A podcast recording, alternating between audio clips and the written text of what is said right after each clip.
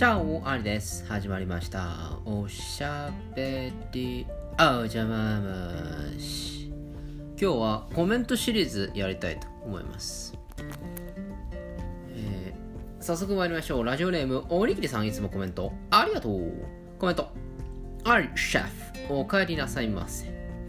お仕事終わりにシェフのお声を聞くことでお疲れ様と自分に声掛けしたくなり心が整っていきますよ。小豆バーは僕も大好きです。そのままを愛するのはもちろん、溶かした小豆バーと雪見大福で作るクリーム白玉ぜんざいはおぬるめです。これからの寒い季節、心と体をポカポカに温めてくれるご褒美スイーツですよ。ということで、すいませんね。あの、回答が遅くなってしまいまして こちらのコメントは、私が2回目のワクチンで視点抜刀したという話にからのお帰りなさいコメントですね。ありがとうございます。えーお帰りなさいなんて言ってくれたのはもうここ1年で大にぎりさんが第一人者 というふうに言っても過言でないぐらいのものでこの「お帰りなさい」って言葉はとってもいい言葉ですよねそんなに使わないじゃないですか。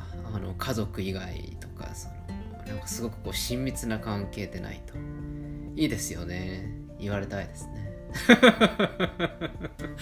そう思ってこちらのコメントを私見てニヤニヤしていたところですけれども。私の声を聞いて心が整っているということ。おにぎりさん大丈夫ですか？病んでませんか、えーなんかそんな風な私のちょっとしたこのカモミールティー的な 癒し効果があったらなあというふうに思います。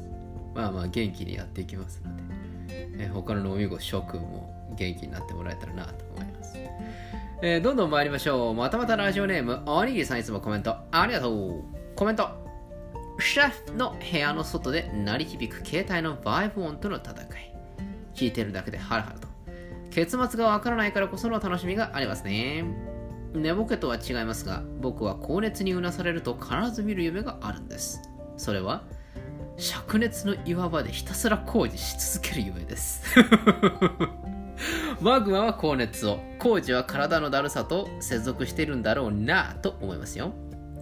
今日はワクチン接種2回目なので今後は久しぶりに出会ってしまうかもしれません、えーおにぎりさんも2回目。多分こちらの放送がされる頃にはもう接種が終わって副反応も終わってというところでおにぎりさんなりの、え2回目トークができるんじゃなかろうかというような感じになっているのかなと思いますけれどあの必ず見る夢シリーズってありますよね。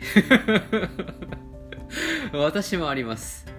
なんかあの私の場合はですねとんでもなく硬い枕をずっと抱きしめなきゃいけないっていう夢をもう本当に小さい頃からあの熱を出したりすると見ます。ちょっとおにぎりさんのこの灼熱の岩場でひたすら工事にちょっとつながるようなところはありませんか？私もなんかこう辛いんでしょうね。なんかこうひたすらこう硬い枕を岩のような枕をですねずっと抱きしめるっていう夢があるんですけれども。多分人間誰しもあるんだと思いますけれどもやっぱりこう夢っていうのは何なんですかね。こちらの放送でも何度もしていると思いますけれどもなんでここで出てくるのっていう人いますよね。もう本当に忘れてたのにというような感じの人が急に出てきたりそしてとっても信頼しているような人が裏切っていくような夢とか見ませんか？ゆくゆくは夢をコントロールできるというようなテクノロジーが開発されてもいいような気がしますけれども。なんかそれはそれで危険なんですかね？もう夢の中にどっぷりと使ってしまうというような感じで確かあれは諸星大二郎先生の漫画だったと思うんですけれどもちょっと題名忘れちゃったんですけど日本国民全員がいわゆる映画の「マトリックス」みたいな感じで全員夢の中にいるというそういう設定のかなりシュールな漫画がありました。人間はもう全人類が好きな夢を見ていいと。でその代わりもう夢の中だけで生活をしていくと。でそういう風になっていると。なのでもうあのずっと寝たっきりなんですよ。寝たっきりでもう好きな夢をずっと見ていてみんなが幸せになれると。いう風に人類はなったんだと。それを気づいてしまうという少年の物語なんですけど、まあ、マトリックスとほぼ同じですね。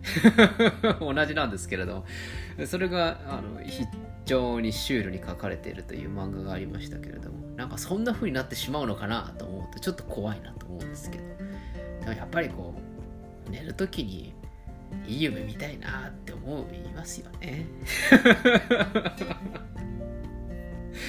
私もやっぱりそう思いますよ。ええ。シャンパンのプールで泳ぎたいですよね。そんな風に思っている今日この頃でございます、えーどんどん参りましょう。またまたラジオネームおにぎりさんいつもコメント。ありがとう。コメント。男女の比率と青春アモールトーク。シャフがおっしゃるように男女の比率が指定されているのはだなんだか引っかかるなと思っていた記憶が蘇りました。ですよね。僕の高校は男女が半々でしたが2年生になると文系と理系を各自で選択できるため男女比率に偏りが生まれました。そして僕が進んだ文系は女性が多くて女性クラスが生まれるほどです。かっこ比率は男子10名女子30名。あら。おにぎりさんこれあのリーチかかってるじゃないですか。当時の僕は女子の目を見ることもできずノンアモーレでしたが25歳の僕がタイムスリップしたならばアモーレの可能性を作りたいですね。かっこ笑い。ということで。出ましたね。リライフ宣言。そうなんですよね。やっぱ当時の人間当時の自分っていうのはなんであんなにこうシャイボーイを気取ってしまうのか。なんでもっとこう恥というものを捨てずにいかなかったのか。もう悔やみきれませんよね。はい。やはりおにぎりさんもこの1対3の比率もう選ぼうと思えば選べるたい放題みたいななんかそんな感じですか？にもかかわらず女子の目も見ることができず脳が漏れだったと。もう今からでも帰りたいと。いうような感じですかね。そうなんですよね。あでもどうなんでしょうかね。あのちょっと女性のお見事諸君にも伺いたいんですけれども。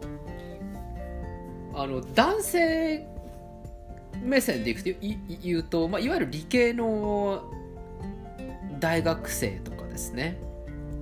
で理系の研究室とかってもう女子って1人とか2人しかいなくって男子が10人ぐらいいるわけですよ。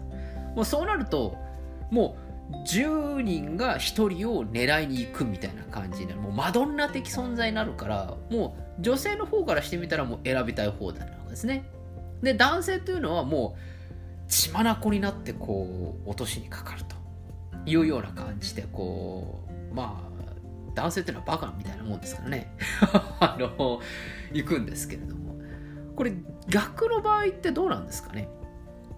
女性が10で男子が1とか2とかそういうような環境の場合って女性陣はその1人しかいない男性を狙いに行くんですか？その小さな村というかまあクラスというかそういう社会の中で。それともいやいや別に男なんてものはこの村だけじゃないよねと。バイト先にだってあるしなんなんといえばなんかこういろんな違うなんかコミュニティがあるじゃんみたいな。なんかそういう風な発想でいくもんなんですか？あのお伺いしたい。別に何の参考にするわけでもないんですけれどもやっぱりこの男性目線と女性目線っていうのはどれぐらい違うのかなっていうのはちょっと興味があるなと思ったの男性はですねあの違うコミュニティにあの行こうとか行かないとかっていうそういう概念がないんですねあの基本的なあのバカなので あの目の前にいる女性が全てっていうふうに男性は思ってしまうんですあ、かっこモテない男子に限る、かっこ閉じですよ。あの、モテる男性は、あの、もう、もういろんなところにもう目がいって、で、そこからもう、よりどりみどりですから。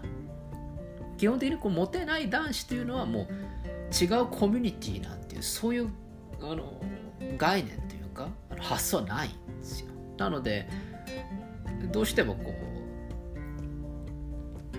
うゼミの研究室の女性マドンナにアタックチャンスみたいなね感じでやってしまうんですけれども女性の場合はどうなんでしょうかねというのを私はすごく思うんですけどどうなんですかね？なんかこうやっぱこう女子は女子同士の目があってみたいなそういう大奥的な そういう違うなんか戦いがあるんでしょうか？なんか男性陣の場合だとこう同じ女子を狙っていたとしてもなんかそこはそこでなんか早いもん勝ちみたいななんかそんな感じが若干あるような気がしてでなんかこう敗れてしまった方はまあまあまあまあみたいな感じこうみんなが慰めるみたいな感じがするんですけど。なんか女性の方はなんか抜け駆けしてるわよねみたいな。そういう何とも言えないつぼねトークが始まるんでしょうかみたいなね。なんかそういうところもちょっと気になったので。もしあの今までそういうコミュニティ女性の方が比率が多いというそういう社会に属していたということがあって実はその中の男に私は惚れてました。的なねそういうのあったらお聞かせ願いたいですね。あの女子校の男子の男の先生はもう絶対的にモテますよね。だってその人しかいないんだもんっていうふうに私は思うんですけど。まあでも私いつも言ってますけどあのそういうあの禁断の恋愛はもう私絶対許しませんからね。はい。あのそういうところはあの私超保守的な人間なので。はい。ということで皆さんからの、えー、女子校ないし女子コミュニティトークお待ちしております。そして僕とおにぎりさんは10年前ないし15年前に戻りたいと。いうような、えー、負け犬の遠吠えトークで今日はお開き、えー、コメントシリーズまた明日も続きます。それではおやすみなさいかおはようございます。また明日お会いしましょう。アディオス。